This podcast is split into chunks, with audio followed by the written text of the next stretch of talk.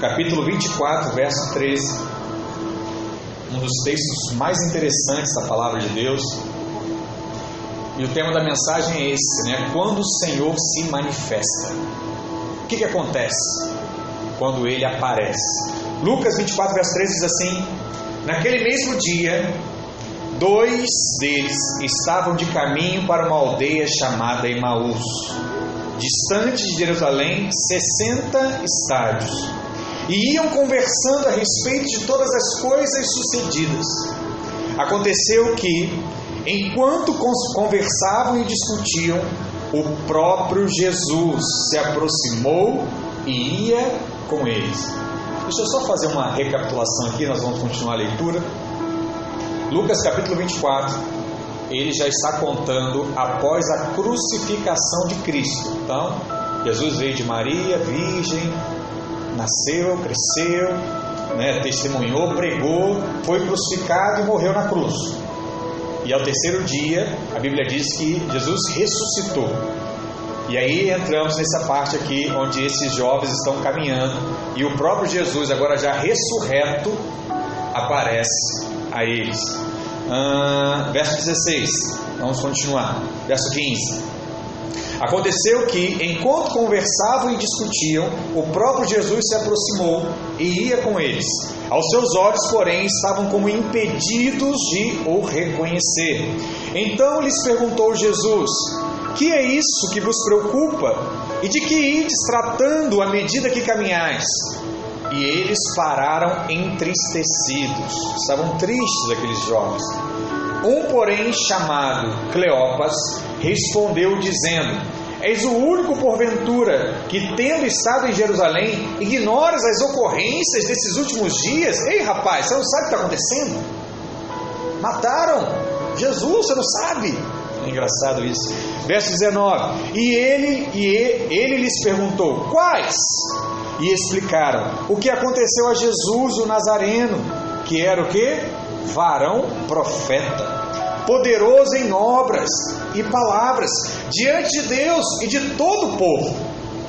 E como os principais sacerdotes e as nossas autoridades o entregaram para ser condenado à morte e o crucificaram. Ora, nós esperávamos que fosse ele quem havia de redimir a Israel. Mas depois de tudo isso, e já este o terceiro dia desde que tais coisas sucederam. É verdade também que algumas mulheres, das quais conosco estavam, nos surpreenderam tendo ido de madrugada ao túmulo. E não achado o corpo de Jesus, voltaram dizendo terem tido uma visão de anjos, os quais afirmam que ele vive. Que legal, né? De fato, alguns dos nossos foram ao sepulcro e verificaram a exatidão do que disseram as mulheres, mas não viram Jesus. Então lhes disse Jesus, o próprio Jesus está conversando com eles, ó oh, né? Nécios aqui é como se fossem incrédulos, né? sem fé, e tardos de coração para crer tudo o que os profetas disseram. Porventura, não convia que o Cristo padecesse e entrasse na sua glória? Não era essa a profecia de Isaías? Não era essa a profecia de Jeremias? Haveria aquele que seria morto. Jesus está tentando deixar isso claro para eles. Verso 28. Quando se aproximavam da aldeia para onde iam, fez ele menção de passar adiante. O que é menção de passar adiante? Deu tchau. Tchau, pessoal. Ah, mas verso 29: Mas eles o constrangeram, dizendo: Fica conosco, porque é tarde e o dia já declina. E entrou para ficar com eles. Uau, Jesus ressurreto entrou na casa deles. Verso 30: E aconteceu que, quando estavam à mesa, tomando ele o pão, abençoou e, tendo partido, lhes deu. Verso 31: Então se lhe abriram os olhos e o reconheceram, mas ele desapareceu da presença deles. Verso 32: E disseram um ao outro, os amigos: Porventura, não nos ardia o coração quando ele pelo caminho nos falava, quando nos expunha as Escrituras? Você não sentia algo diferente? Você não estava percebendo algo diferente? Verso 33: E na mesma hora, levantando-se, voltaram para Jerusalém, onde acharam reunidos os onze e os outros com eles. Coisa interessante, irmãos: caminharam dez estádios andaram aí por cerca de duas, três horas, caminhada boa. Mas quando eles tiveram a experiência, quando eles perceberam que aquele homem era Jesus, na mesma hora, não importava a hora do dia, eles voltaram pelo mesmo caminho, porque queriam contar o que tinham acabado de, ter visto. Isso te impressiona? Aqueles irmãos assim, estavam cansados, esqueceram o cansaço para relatar o que estava acontecendo. Verso 34: Os quais diziam: O Senhor ressuscitou e já apareceu a Simão. Então os dois contaram o que lhes acontecera no caminho e como fora por eles reconhecido em que momento? No partir do pão. Eu acho que hoje você vai aprender que nunca mais vai faltar no culto ceia. Porque é impressionante Quantos versículos e versículos testemunham a importância no partir do pão? Vamos orar? Pai, em nome de Jesus, nessa manhã, nós lhe damos graças pela tua palavra, pela tua revelação. Fala conosco, que a tua presença de fato se manifeste em nosso meio. Que cada irmão que aqui está, cada irmã que veio aqui por conta de um convite, que veio aqui por conta de uma necessidade, que veio aqui porque lhe resta apenas essa esperança.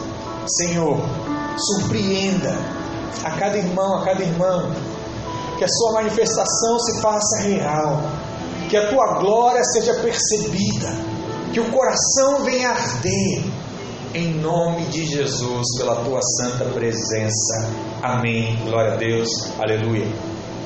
Irmãos, no caminho de Emaús, como conta essa história, haviam dois discípulos que a Bíblia diz que tiveram um encontro com o próprio Cristo depois da ressurreição. Até a morte era Jesus. Após a ressurreição, a Bíblia começa a chamar de Cristo Jesus. Cristo, aquele que cumpriu um propósito. E durante a caminhada, a palavra diz que eles conversavam entre si, quando de uma forma surpreendente, quem aparece? Diga Cristo. Cristo aparece. Todavia, o Senhor andou cerca de duas horas com eles, sem que eles o reconhecessem. Jesus estava lá, mas aqueles homens não conseguiram perceber isso. E é interessante que os homens estavam tristes. Então, eram homens de Deus. Só que, mesmo sendo de Deus, não conseguiram perceber o próprio Deus presente no seu meio. E o que é joia nessa passagem é que a revelação espiritual ela aconteceu de forma gradativa. E a maneira como o Senhor apareceu para eles e os seus olhos se abriram, é a mesma forma que o Senhor aparece para nós nesses dias. É a mesma forma com que ele se manifesta para nós na nossa vida. Eu creio que todos nós, de uma forma alegórica, estamos nessa mesma estrada a caminho de Emaús. E enquanto caminhamos, nós recebemos luz para conhecer o Senhor na intimidade do nosso espírito.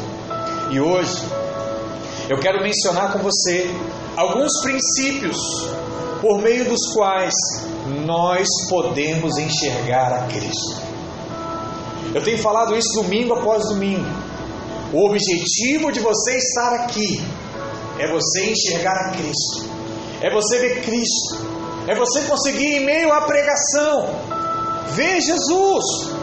porque Ele é o único capaz de resolver os problemas do seu casamento, Ele é o único capaz de resolver os problemas da sua, das suas finanças, Ele é o único capaz de resolver os problemas dos seus relacionamentos, Ele é o único capaz de resolver o, problem, o problema da sua frieza. Só Cristo.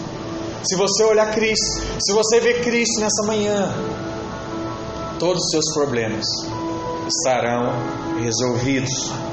E eu quero te ajudar a você enxergar a Cristo. Eu vou colocar uma lente espiritual para que você perceba e tenha uma visão além do alcance, como diziam os desenhos da nossa época. Que Deus te dê essa visão nessa manhã, para que você possa enxergar. E eu quero te dizer que nós enxergamos o Senhor quando amamos a Sua presença. Fala assim: Eu amo a presença. Aleluia. A palavra diz que aqueles discípulos estavam andando com Jesus, mas não perceberam que era o próprio Jesus que estava com eles. Como assim, pastor? Vamos ler de novo Lucas 24, verso 13. Olha o que diz. Naquele mesmo dia, dois deles estavam de caminho para uma aldeia chamada Emaús, distante de Jerusalém, 60 estádios, cerca de duas horas caminhando, e iam conversando a respeito de todas as coisas sucedidas.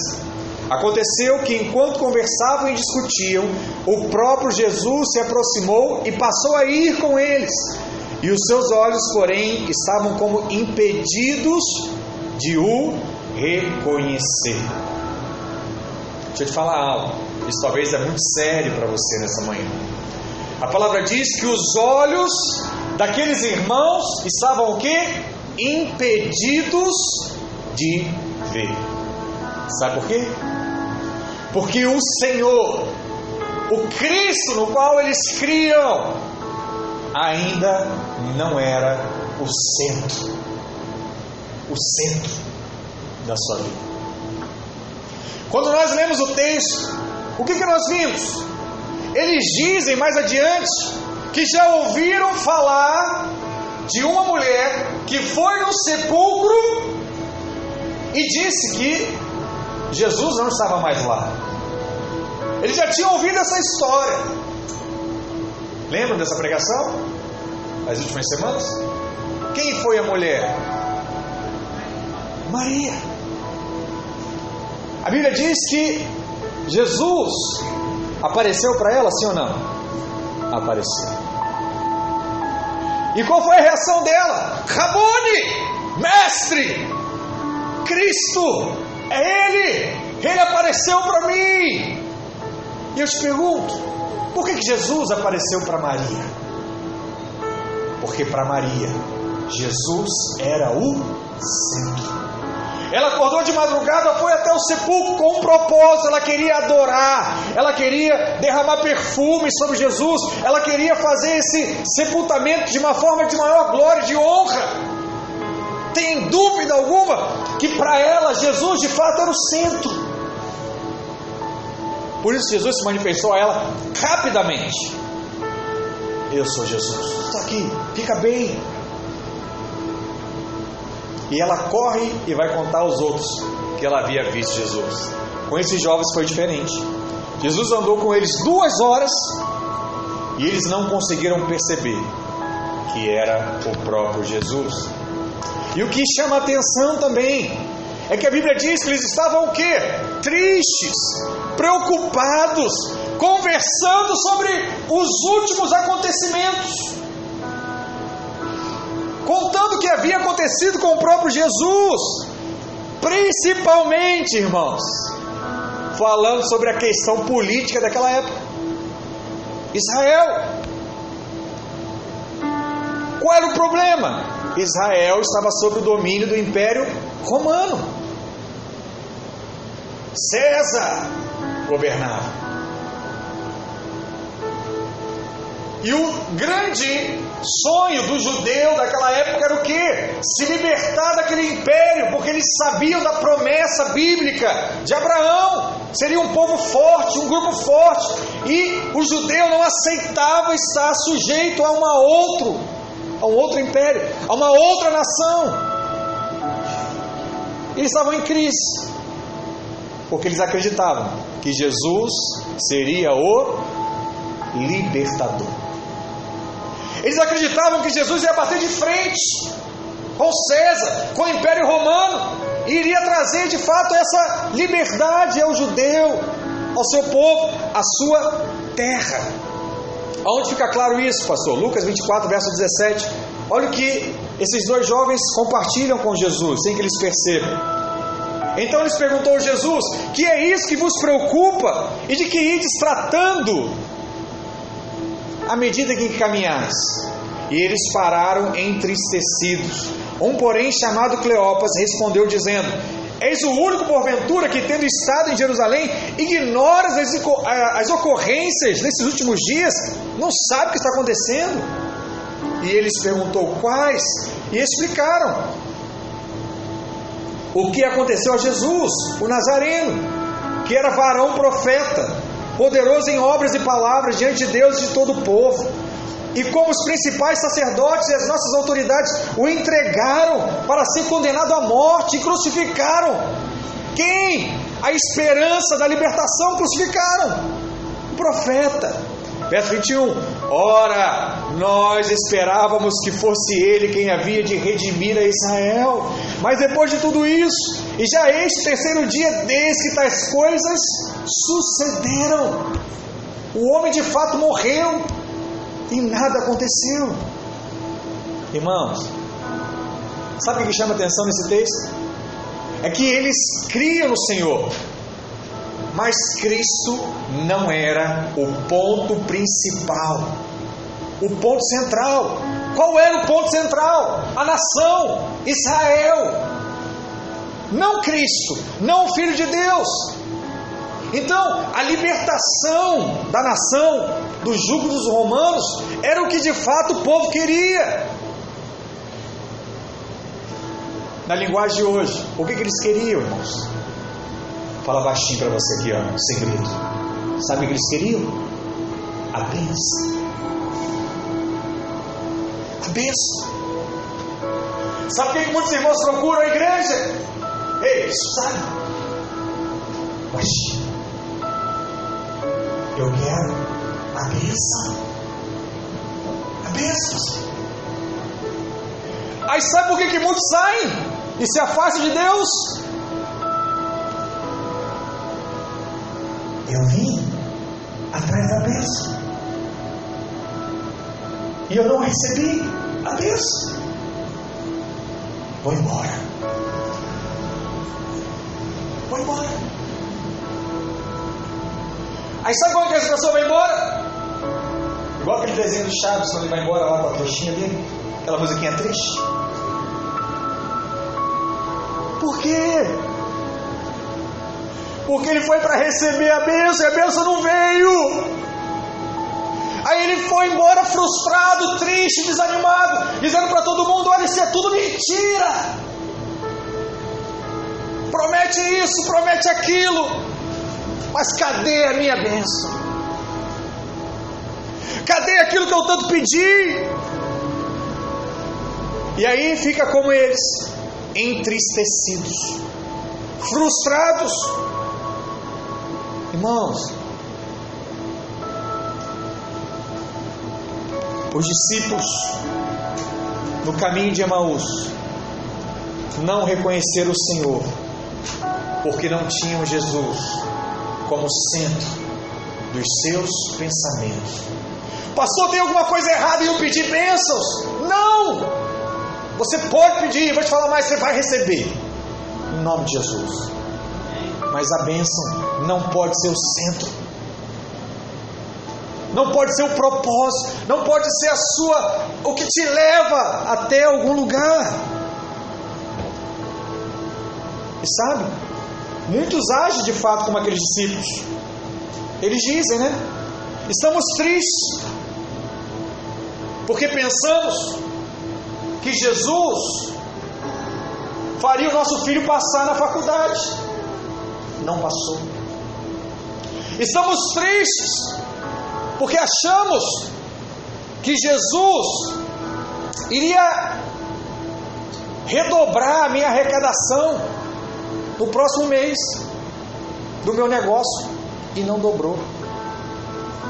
Ficamos tristes, porque eu estava interessado naquela irmã, orando por ela, mas ele escolheu outro. Que Deus é esse? Que quer ver o próprio filho se entristecer, sabe? Ah, eu pensei, passou que Deus iria prosperar a minha família. Eu acreditei nisso, me falaram que era assim. Deixa eu te dizer, a verdade é que Jesus não é o centro para muitos de nós. Muitos só querem usar Jesus como trampolim para chegar até aquilo que eles acreditam ser o centro, que é a bênção que você quer receber. Entende a diferença? Uma coisa é eu querer Jesus e a minha bênção me levar até Jesus. A outra coisa é só olhar a bênção e querer usar Jesus como trampolim para chegar lá. Nós temos que ter uma revelação acerca disso. Mas a Bíblia diz: olha que graça, irmãos. A Bíblia diz que o Senhor ele é tão amoroso e tão bondoso que ele tem prazer em dar tudo o que nós desejamos. Não importa a sua necessidade, ele diz: pode pegar o que você quiser. A abundância de bênçãos para nós. Deixa eu falar uma coisa. Você tem o seu trabalho, você tem a sua realidade, você tem as suas contas para pagar. Mas talvez hoje você tenha liberdade de descer, ir num restaurante e pagar a sua conta. Não fica satisfeito por isso, não? É bom. Ter dinheiro, poder sair, poder comprar alguma coisa, passear. É bom. Agora, imagina você ir dando uma volta com Bill Gates, né, um dos homens mais ricos do mundo. Sei lá, encontrou com ele pela rua, foi dar uma volta com ele. Ele chamou, vem cá, vamos dar uma volta. Aí ele vai num restaurante. Só que agora, o padrão do restaurante não é o que você vai. É outro patamar. É outro padrão. E aí como é que vai ficar seu coração? Angustiado. Eu não tenho como pagar a conta aqui. Só para sentar aqui é 100 reais. Só para sentar. Engraçado que eu fui, tive a honra, já a oportunidade na Europa. E lá na Itália, você sentou, você paga pelo prato, o talher e o guardanapo. Não, não comi nada, não, já vai pagar. Você que vai viajar para esse lugar, já se prepare. Sentou, filho, vai pagar alguma coisa. Não dá para olhar o menu e tá muito caro, vou levantar, já era, já vai, opa, facada, já toma aqui ainda, ainda deixa a gorjeta. Os 10% da facada que você não comeu, é engraçado isso, né? Mas é assim. E aí vai num restaurante desse, você não tem nem realidade de pagar lá o talher, o prato. Aí você come, às vezes, angustiado. Mas no final, o que, que o Bill Gates faz? Você acha Fala sincero, o homem mais rico do mundo. Mas vai falar assim: ah, vamos dividir a conta. Cada um paga o seu. Sabe o que vai fazer isso? Ele vai pegar o cartão dele Infinity, duplo, black, giga, hiper, sei lá qual é cartão que ele usa. E vai falar assim para você: tá pago. Tá pago. E aí você vai dizer para ele o quê? Qual é a próxima vez que nós vamos passear de novo?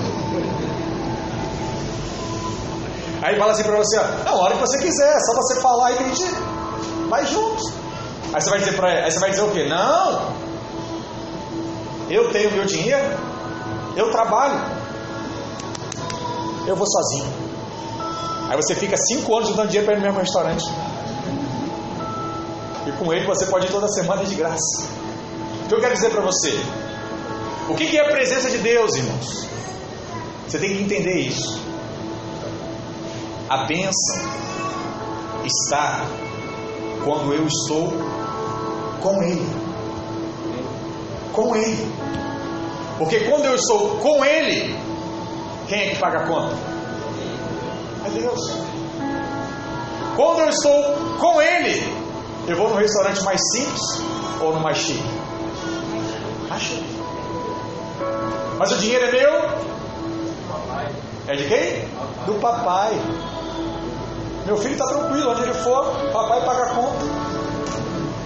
Tranquilo. Papai paga conta. Deixa eu te falar.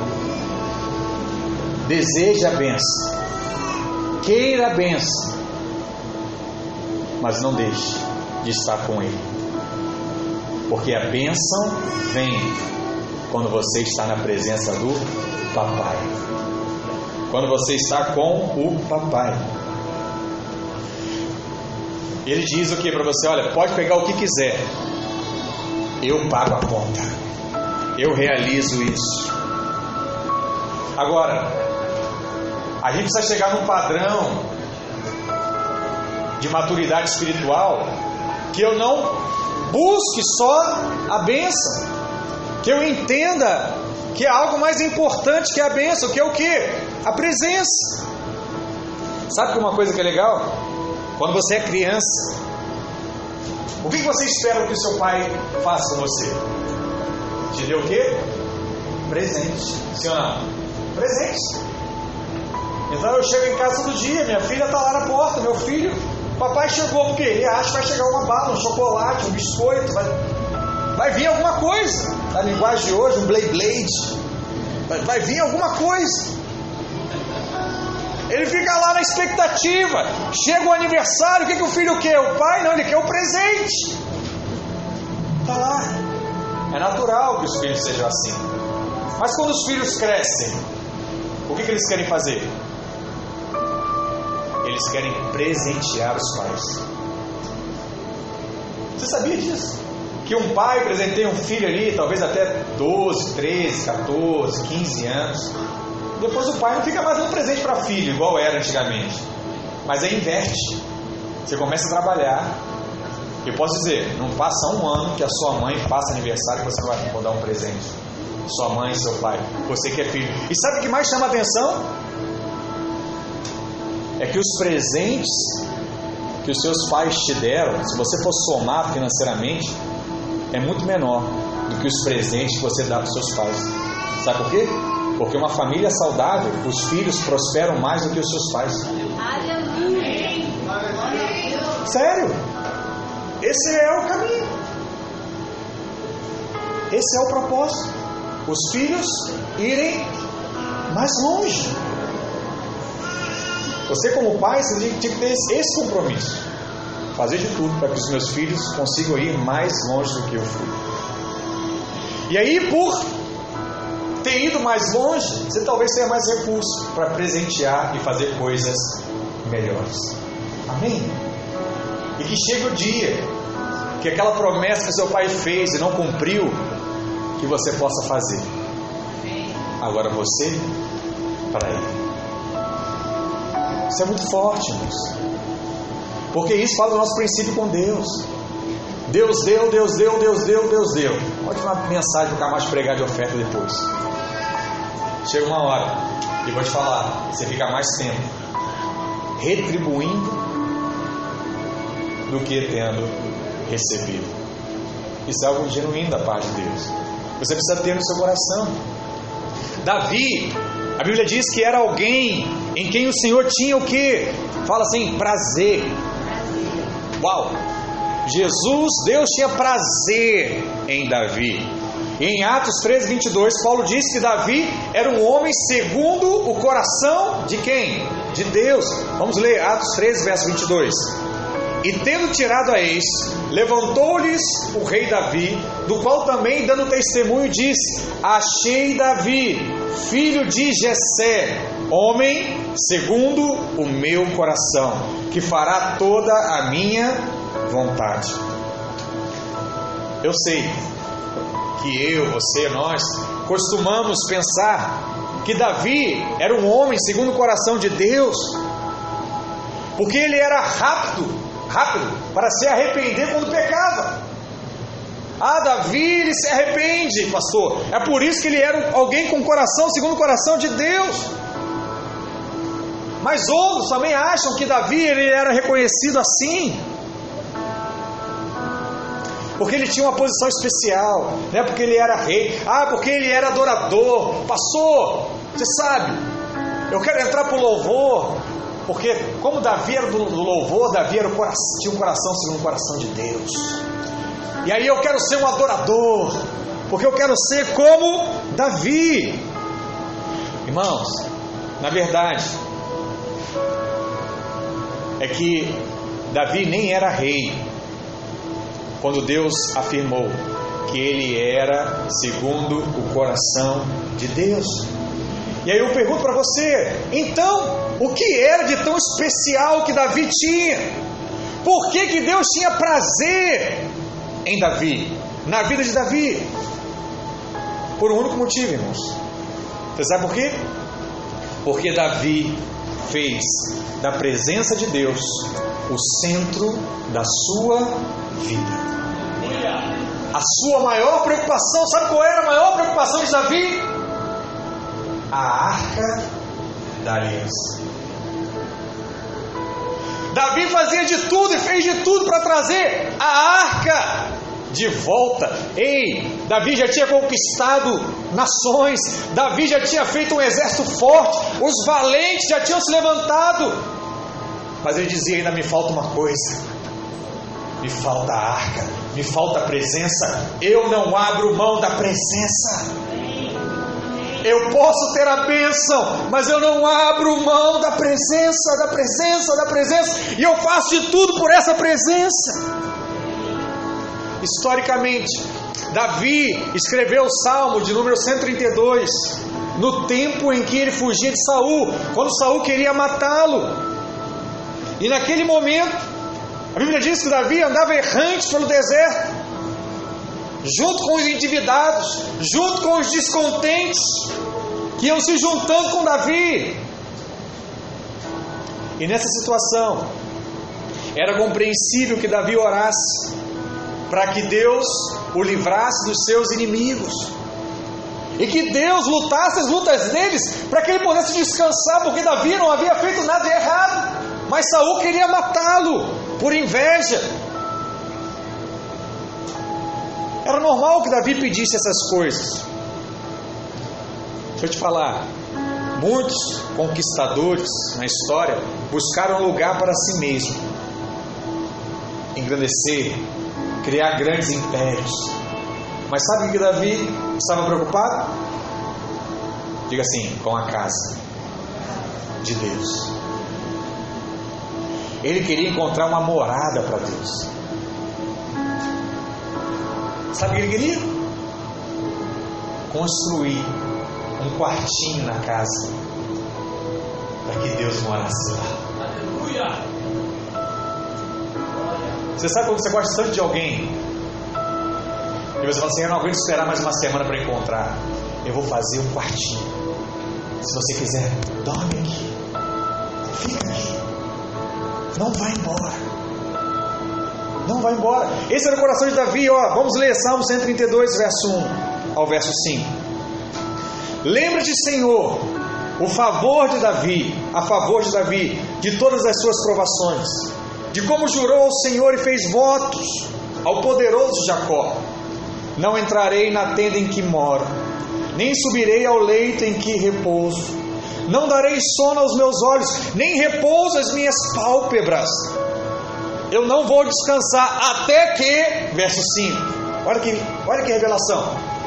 Até que eu encontre lugar para o Senhor, morada para o poderoso de Jacó.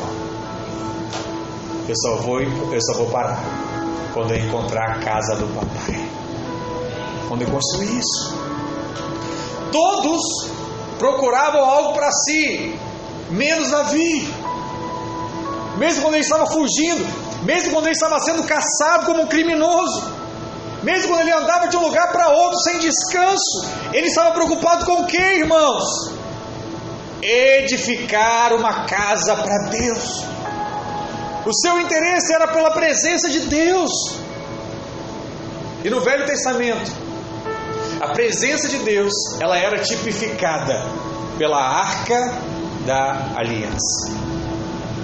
A arca era chamada de trono de Deus. Deus se manifestava na sua arca, a presença de Deus habitava na arca. Assim era na velha aliança. E a Bíblia diz que ninguém havia se importado com a arca. A arca ia de um lugar para o outro, ninguém estava nem aí com a arca. Saul foi levantado como o primeiro rei de Israel, mas não estava nem aí. Ah, é só mais um objeto. De algum valor? É de ouro? Tem valor. Mas não tinha nenhuma preocupação com aquilo. Ele não buscou nenhum lugar para deixar a arca lá.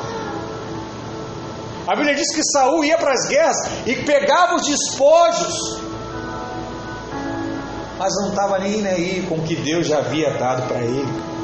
A razão porque o Senhor se agradava de Davi é porque ele fez dos objetivos de Deus os seus próprios objetivos. Ele fez os sonhos de Deus os seus sonhos. E o pensamento de Deus agora era o pensamento central da sua vida.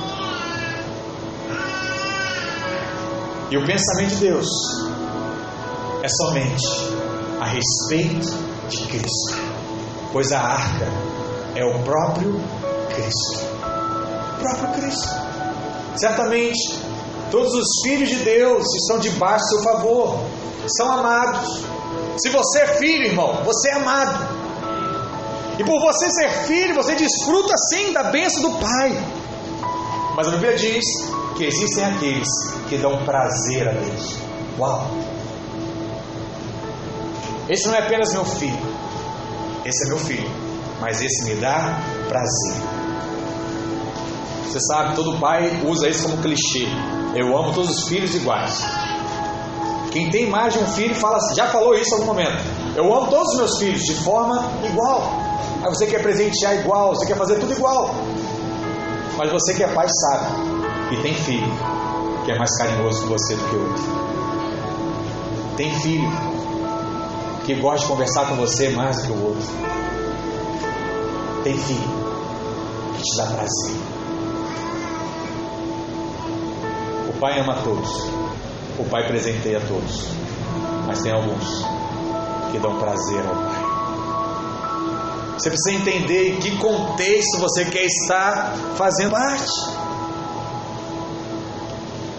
Davi era alguém em que Deus tinha prazer. E é por isso que ele era segundo o coração de Deus. Nós hoje não estamos interessados apenas no amor de Deus, que é maravilhoso. Ser amado por Deus é maravilhoso. Mas eu quero, e eu espero que você queira também, trazer prazer ao coração de Deus. Sabe, Deus reunir lá com os anjos e falar assim: olha, eu olho para aquele homem, eu olho para Alexandre e tenho prazer na vida dele. Quem recebeu um elogio, irmãos? Guarda isso. Guarda isso. Deus olhar para você e falar assim: olha, filho, tenho prazer na sua vida. Eu tenho prazer no seu coração. Eu tenho prazer na sua disponibilidade. Eu tenho prazer. O Senhor se agradou de Davi porque ele tinha a arca como algo central. Para nós hoje, significa trazer Cristo para o centro da vida da igreja, o centro da mensagem. Não ouça nenhuma pregação que fique lá uma, duas horas sem mencionar o nome de Cristo. Tem que ter Jesus no centro da mensagem. Infelizmente, muitos, como os discípulos do, do caminho de Emaús, não conseguem enxergar a Jesus porque os seus pensamentos são 100% ocupados por muitas coisas que não é o Senhor. coisas importantes, mas não é o Senhor. Deixa eu te dar um, um conselho. Treine, irmãos. Discipline a sua mente. Sabe para quê? Para ver Jesus. Fala, eu quero ver Jesus hoje. Condicione seus pensamentos, sabe para quê? Para centralizar o Senhor em cada área da sua vida. Eu preciso, eu quero isso. Eu quero ver Jesus no meu casamento, eu quero ver Jesus nas minhas finanças, eu quero ver Jesus nos meus estudos, eu preciso ver Jesus. Porque quando você faz Jesus de fato o centro, ele se manifesta para você.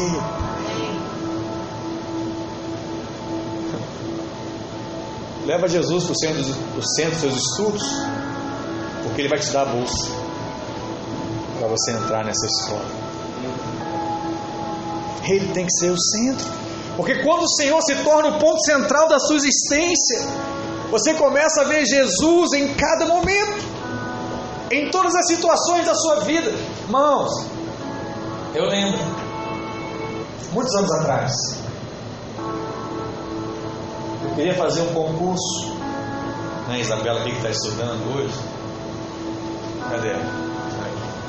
Eu queria fazer um concurso. E me dediquei, irmão, estudei muito.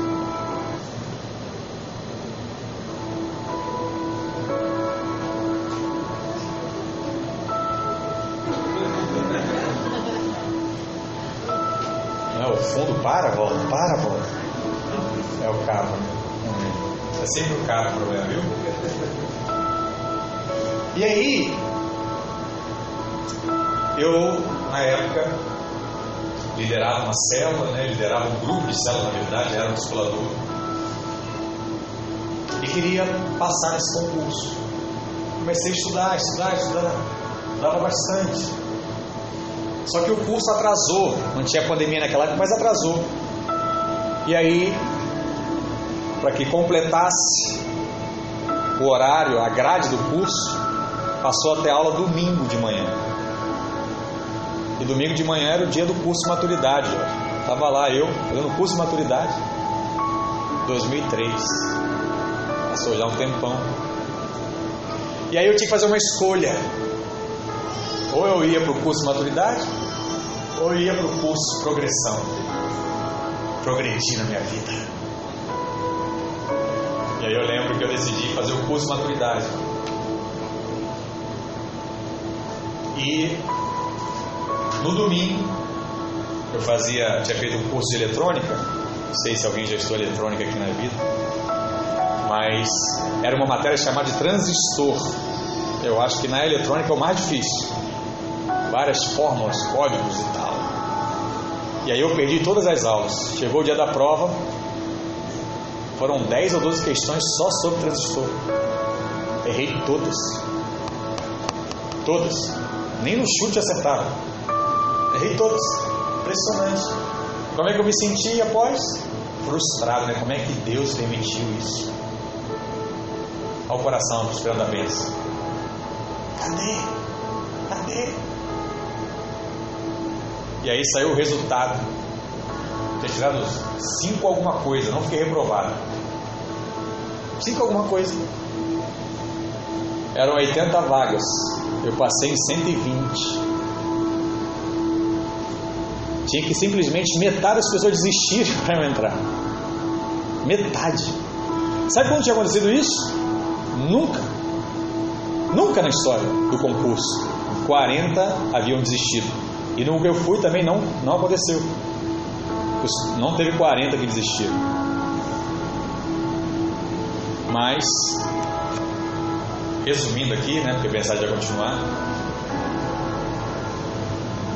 Eu entrei. E sabe qual a vaga eu entrei? Douglas.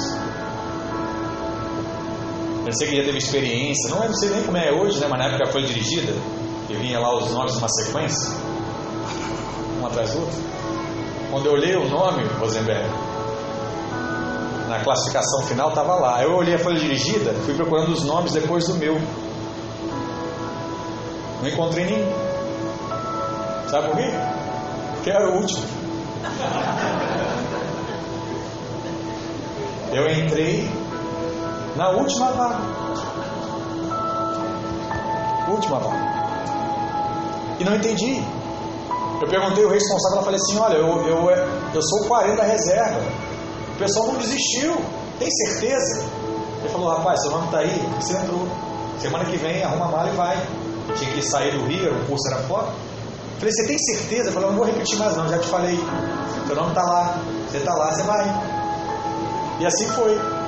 Isso era uma quinta, eu tinha que já estar com a mala pronta, com cheio de coisas, um enxoval de roupa para ir para uma outra cidade em uma semana. Por quê? Porque Deus quis assim. Aquele ano, Alexandre, um grupo de pessoas que faziam um concurso de uma forma diferente, tinha uma vaga certa, ninguém passou. E aí naquele ano decidiram pegar as vagas de quem não passou e jogar para quem tinha feito como o meu. Sabe qual foi outra vez que isso aconteceu, Rosenberg? Nunca mais. Só naquele ano. Tem como você falar hoje que é a minha capacidade? Não tem. O que, que Deus quis mostrar para mim? Valorize. Eu sou sim. Olha para mim. Que todas as outras coisas eu vou cuidar para você. Inclusive esse concurso. Inclusive essa vaga. Inclusive essa possibilidade. Fala para o irmão que está do seu lado. Valorize a presença do Senhor. Amém? Em segundo aqui, nós enxergamos o Senhor quando nós abrimos as Escrituras. É muito interessante esse episódio porque Jesus estava conversando com aqueles enquanto caminhava. Mas eles não conseguiam reconhecer que aquele homem era o próprio Jesus. E a história, irmãos, da ressurreição, ela estava fresquinha na mente do povo. Tinha acabado de acontecer, era domingo. Mas o que tudo indica, esses dois discípulos não estavam presentes quando Jesus apareceu para os outros discípulos. Eu penso que se fosse qualquer um de nós no lugar de Jesus, faria o quê? Ei rapaz, olha aqui a cicatriz da minha mão. Olha aqui, ó, minha cabeça. Olha as marcas. Eu sou Jesus. Ei, ei, ei, olha para mim. Sou eu. Eu acho que se você fosse Jesus, você faria algo parecido. Mas a Bíblia diz que Jesus não fez assim. A maneira como Jesus usou para se manifestar aos seus dois discípulos é a mesma maneira que o Senhor usa para falar conosco hoje. Sabe como? Através das Escrituras. Lucas 24, verso 27 diz: E começando por Moisés, é engraçado isso, né? Fala assim, conta logo o final. A Bíblia diz: não. E começando por Moisés, foi lá em Êxodo começar a contar toda a história até Jesus, discorrendo por todos os profetas, expunha-lhes o que a seu respeito constava em todas as Escrituras. Olha, o Senhor poderia ter dito o que aos discípulos? Olhem, sou eu, Jesus. Todavia, em vez disso, ele passou a mostrar nas Escrituras tudo o que estava escrito ao seu respeito. Sabe o que ele fez? Ele diz assim: ó, lembra daquele animal que foi morto quando Adão e Eva pecaram? E a pele foi usada para cobrir a sua, a sua nudez? Lembra dele? Era ele. Era Jesus, estava nessa história. Aí ele fala assim: ó, lembra do cordeiro que foi santificado lá em Êxodo para trazer bênção ao povo de Israel, que foi oferecido pelo povo, que era feito isso uma vez ao ano? Lembra desse cordeiro? Sabe quem era? Era eu. Era eu que estava lá. Lembra da rocha que foi ferida lá em Números? Lembra? Sabe quem era aquela rocha? Era eu. E em cada livro dos profetas, até Malaquias, o Senhor foi se revelando aos discípulos, dizendo: Olha, essa figura aqui era eu, essa aqui era a minha representação, isso aqui apontava para Cristo. Vou te falar uma coisa. Você precisa entender hoje, uma vez por todas, que todo o Velho Testamento fala de, fala, fala de Cristo, através de analogias, através de tipificações, de histórias. O velho é só a sombra do novo. Só não está claro ali Jesus. Mas se você olhar a história, você consegue ver Jesus em todas as coisas. E lamentavelmente, muitas pessoas hoje leem o Antigo Testamento e se preocupam apenas com a lei, e se preocupam apenas com a condenação, e se preocupam apenas em achar brechas para trazer, sabe o que sobre a sua vida hoje? Condenação. Se você está doente hoje é porque você pecou ontem. Se você não está conseguindo as coisas na sua vida hoje é porque você aprontou ontem. É assim que muitos enxergam o Antigo Testamento. Se, porém, você ver a lei sem enxergar a Cristo, você não vai desfrutar de vida. Paulo diz que hoje não mais conhecemos Jesus segundo a carne. O que é conhecer alguém segundo a carne? Conhecer naturalmente. Né? Eu estou te vendo aqui hoje. Conheço você segundo a carne. Mas ele diz que nós conhecemos ele hoje no Espírito. Olha o que diz lá em 2 Coríntios 5, versos verso 15. Assim que nós, daqui por diante, a ninguém conhecemos segundo a carne. E se antes conhecemos Cristo segundo a carne, se antes eu conhecer Jesus pelos filmes que eu assisti, se antes eu conhecer Jesus pelas bênçãos que me prometeram, se antes eu conhecer Jesus pelas músicas bonitas de louvor que eu ouvia, segundo a carne, já agora não o conhecemos mais deste modo. Jesus não é apenas uma história bonita. Jesus não é apenas um servo. Jesus não é apenas uma pessoa que ensinou muitas coisas. Jesus é o centro da sua vida. Amém. Jesus é a habitação do próprio Deus dentro de você. A maneira como conhecemos o Senhor hoje na nova aliança é a revelação da palavra de Deus. Por isso nós somos um povo da palavra, amamos a palavra, nos reunimos no culto, nos reunimos na cela, nos reunimos no discipulado para estudar o que? A palavra. Até porque a Bíblia diz que a palavra é a vida de Deus. Amém? Glória a Deus. Terceiro, enxergamos o Senhor também quando o pão ele é partido. A expressão partir o pão lembra do que, irmãos? Diga ceia. Lembra da ceia. E precisamos muito mais ainda nesse tempo ter olhos abertos para enxergar a Cristo quando nós ceamos. Alguns irmãos falam assim, pastor, por que, que todo mês nós ceamos? Porque todo mês eu preciso te lembrar que quem te cura é Cristo, que quem te restaura é Cristo, que quem tem aliança com você é Cristo. Não é o seu líder, não é o pastor, não é o seu pai, não é sua mãe, não é seu irmão. Quem tem aliança eterna com você é Cristo. E quando você come do pão, você come de Cristo, você lembra de Cristo. E Ele habita em você, Ele restaura a sua vida, e Ele te cura, Ele te abençoa, Ele te prospera. Cristo. Então, todos os meses você tem que ter um, um choque de realidade, porque nós já medimos aí, há cerca de um mês você começa a esquecer isso. Então, nós temos que te lembrar. Isso é muito importante, porque o Senhor caminhou cerca de duas horas com aqueles discípulos e eles não reconheceram Jesus. Mas quando o Senhor partiu o pão, os olhos se abriram. Mas quando Jesus saiu com eles, eles passaram a ver. Ei, no dia que você entender isso, você nunca mais vai perder a oportunidade de ceiar. Nunca mais. Se você não é batizado, você fala assim, pastor, eu quero cear, me disseram que eu tenho que batizar. Você nunca mais vai dispensar uma data de batismo. Fala assim, não, pastor, eu tenho que batizar logo. Eu preciso cear, eu entendi. O texto diz que primeiro o Senhor colocou toda a palavra, as escrituras, tudo que estava escrito a seu respeito. Ensinou. E quando eles chegaram lá em, no, no vale de Emaús, aqueles discípulos insistiram para que Jesus ficasse lá. E a palavra diz: quando Jesus partiu o pão, os seus olhos se abriram. Lucas 24, verso 30 e 31, vamos ler mais uma vez.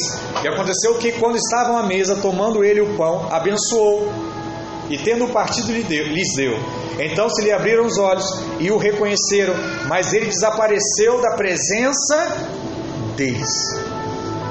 É interessante que a mesma expressão é usada para se referir a Adão e Eva. Quando eles comeram do comeram da árvore do conhecimento do bem e do mal. A Bíblia também diz lá em Gênesis que os seus olhos se abriram. Gênesis 3:7, vamos ver. Abriram-se então os olhos de ambos e perceberam que estavam nus, cozeram folha de figueira e fizeram cintas para si. Em que momento os olhos se abriram? Quando o pão foi partido. No Velho Testamento, eles comeram da comida errada e tiveram seus olhos abertos para o pecado. No Novo Testamento, você comeu da comida certa e teve seus olhos abertos para a vida e presença de Deus E para a glória de Deus, para o autor da vida. Há um grande mover na ceia do Senhor, irmãos. Você precisa valorizar isso. Quando comemos o pão e quando bebemos o cálice, os nossos olhos espirituais abertos e temos revelação do Senhor e temos revelação de quem é Cristo e do que Ele deseja, do que Ele quer para nós.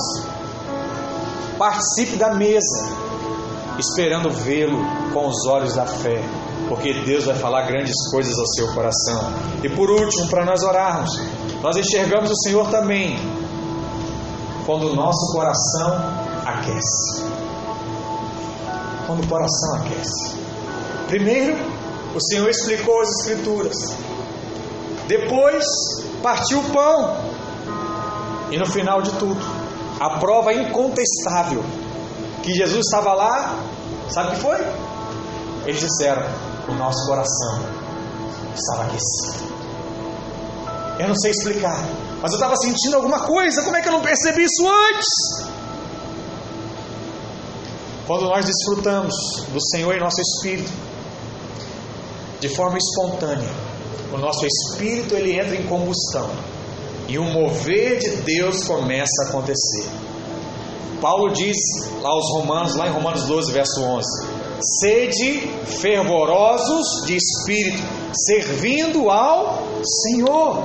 Ou seja, sirva ao Senhor com o coração em chamas sabe? Com a glória de Deus transbordando na sua vida. Porque é isso que vai tocar outras pessoas. E ter um espírito fervoroso é ter um espírito em ebulição. Quando Jesus pregava, o coração das pessoas ardia. Aqueles discípulos estavam familiarizados com aquela sensação. Por isso eles perceberam que Jesus de fato estivera com eles. Jesus de fato estava ali. Se o seu coração arde, você pode ter certeza que o Senhor está se revelando para você. Se os seus olhos, sabe, derramam lágrimas, saiba que o Senhor está se manifestando para você. Homens de Deus de todas as épocas dizem que quando o coração arde, isso é um bom sinal. A minha esposa diz quando tem mover de Deus tem choro. Botar essas mulheres para chorar hoje. Tem que ter mover de Deus. Ela brinca com isso, mas é verdade. Não permita, irmãos, que a frieza desse mundo contamine o seu coração de forma que a indiferença tome conta da sua vida e esfrie o seu relacionamento com Deus, o seu encargo pela obra, o seu amor pela palavra. Não aceite isso. Sabe, quando Jesus se manifesta a nós, quando o nosso coração arde, quando o seu coração queima tem que arder no louvor, tem que arder na palavra, tem que arder na cela, tem que arder no culto, tem que arder no discipulado. Porque nós somos homens de Deus, mulheres de Deus, quando somos reunidos, o mover de Deus acontece, a glória de Deus se manifesta. É por isso nós estamos juntos. Coração em chamas, fala de intensidade. Irmão, seja intenso nas coisas de Deus, seja intenso no culto. Seja intenso na cela. Seja intenso em tudo o que você faz para Deus. Porque quem faz com coração, faz com intensidade, faz com paixão, faz com vida, faz com alegria. Sabe, quando você ama muito alguém, você vê aquela pessoa de volta, seus, seus olhos Sabe por quê? Porque você valoriza aquele momento. Você deseja aquele encontro. Sabe o que os nossos olhos precisam hoje? Desejar encontrar Cristo. Desejar desfrutar de Cristo. A estrada de Emaús é só uma alegoria, é só uma história da nossa caminhada cristã. Às vezes, estamos envolvidos com tantas coisas e tão preocupados com outros assuntos que esquecemos que o principal assunto da nossa vida é Cristo. Que o principal homem, mulher da nossa vida é Cristo que quem de fato paga as nossas contas é Cristo. E quem traz a cura não é o médico, é Cristo. Nesse tempo, o Espírito tem nos incitado a não perder de vista a centralidade de Cristo. Precisamos nos relacionar com a palavra, precisamos valorizar a ceia, precisamos ter o nosso fogo, a chama do nosso coração acesa. Convidar nessa manhã a ter a sua experiência. Aí onde você está, fica de pé. Nós vamos ter um momento de adorar a Deus. Eu queria que você não conversasse, que você não ficasse disperso, mas que você buscasse essa intensidade com o Senhor. Amém? Do seu jeito. Deixa Deus tocar o seu coração. Pastor, eu vim aqui hoje, obrigado. Pastor, eu nem valorizo tanto estar aqui. Não importa. Se você está aqui hoje, fala assim: Deus, se é verdade o que o pastor está falando, faz o meu coração arder essa manhã. Se Jesus é dessa forma que me foi apresentado, fala comigo, age comigo. Aí onde você está, feche seus olhos. Deixa Deus, deixa Deus conduzir, deixa Deus falar ao seu coração nessa hora. Espírito de Deus, Espírito Santo, desejamos Desejamos a tua presença. Ansiamos, ansiamos por ti. Toca, Deus, toca corações nessa manhã. presença é real.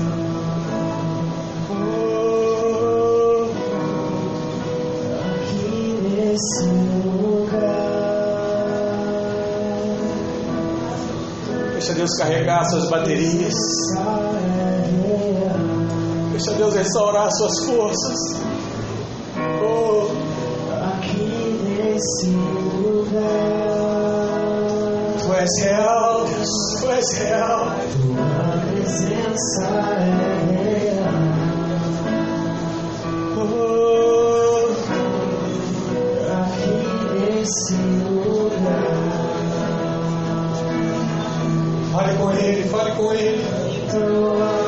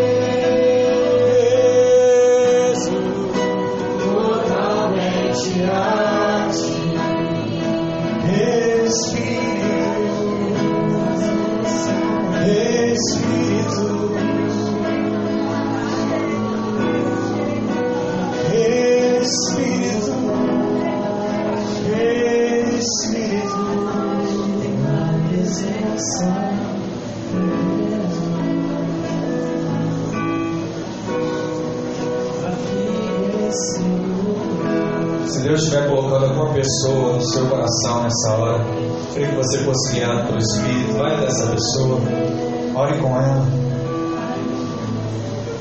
Eu sinto que Deus está te colocando isso nessa manhã. Seja livre.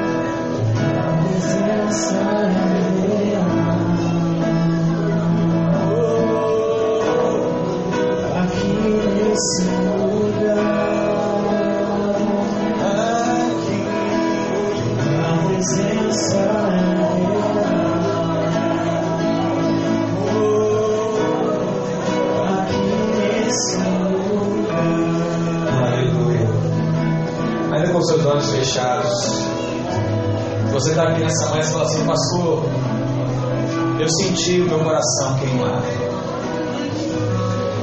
Nunca tinha sentido isso na minha vida, mas hoje eu estou sentindo algo diferente. E eu quero mais disso na minha vida. Se você está assim nessa manhã e fala assim, pastor, eu quero. Eu quero conhecer mais esse Jesus. Eu quero ter essa experiência com Ele. Aí onde você está, levante uma das suas mãos. Você que diz assim, pastor, eu quero. Eu quero ter essa experiência. Se para você é a primeira vez que você faz isso, fala assim, pastor, eu nunca. Eu nunca senti isso na minha vida antes. É diferente. Se você está assim, eu queria que você saísse do seu lugar e você viesse aqui na frente. Eu quero orar por você. Vem, você pode vir. Sai do seu lugar, vem aqui. Em nome de Jesus. Vamos orar pela sua vida, vamos abençoar a sua vida. Vem, não tenha vergonha, se levantou a mão, vem.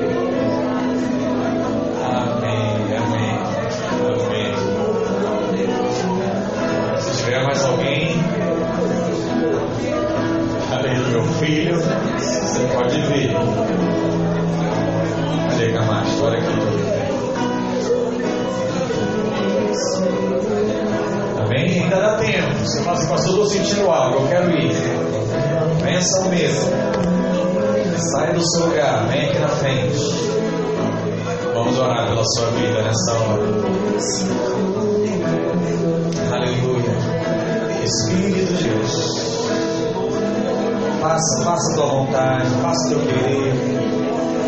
Manifeste a tua glória nesse tempo. Manifeste o teu Espírito de uma forma transbordante. Renova, renova a vida daqueles que estão cansados, desencorajados. Faz nova todas as coisas, como diz a tua palavra. Restaura, restaura, restaura os sonhos, restaura casamentos, restaura relacionamentos. Faça isso, Deus, nessa manhã. Oh, papai. Oh, papai. Aleluia. Aleluia. Glória a Deus. Glória a Deus. Glória a Deus. Amém. Poderíamos ficar aqui o dia todo, mas nós temos um tempo para acabar. Eu vou abençoar a sua vida, o louvor vai continuar tocando. Se você quiser mais um tempinho, você fica sentado aí na sua cadeira, escutando essa presença de Deus. E quem precisar ir, vai estar liberado aí para ir também. Bem, vocês façam suas mãos para cima.